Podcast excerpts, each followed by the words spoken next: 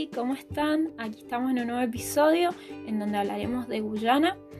Así que nada, comencemos.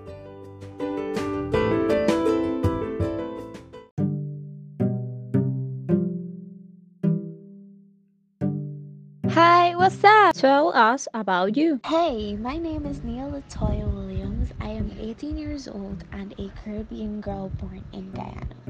I am currently pursuing an associate's degree in law at the Bishops High School with aspirations of becoming a lawyer and eventually a politician. How is your country? My homeland, Guyana, officially the Cooperative Republic of Guyana, is a country on the northern mainland of South America, nestled in the center of Venezuela, Brazil, Suriname, and the Atlantic Ocean.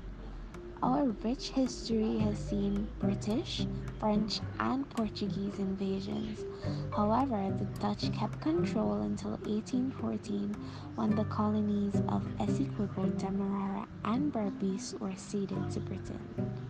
With that, we now have a beautiful blend of Amerindians, Africans, Europeans, Chinese, East Indians, and Portuguese six peoples known as Guyanese. Tell us about your costumes, food, dancing, music, culture. Guyanese customs and culture is influenced by every ethnic group that has touched our mainland.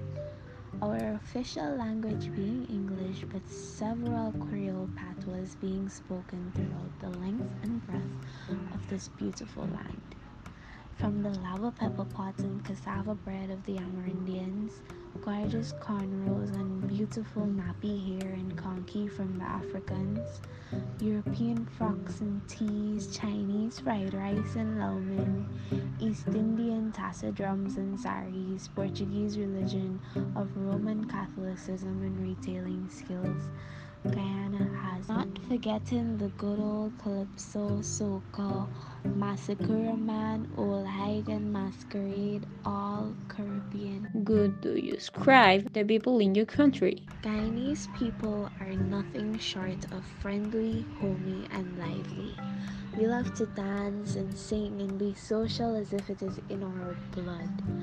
Hospitality is the middle name of every citizen as you are guaranteed a meal or at least something to drink in every Guyanese home. What would you say to the people who would like to visit your country? To people who are coming to visit our country, I guarantee you a good vibe at any time or in any part of Guyana whether it be to come celebrate Mashramani or Christmas, or just to see our Pacaraima Mountains and the largest single drop waterfall in the world, known as Kaieteur Falls. We welcome you to the Cooperative Republic of Guyana. One people, one nation, one destiny.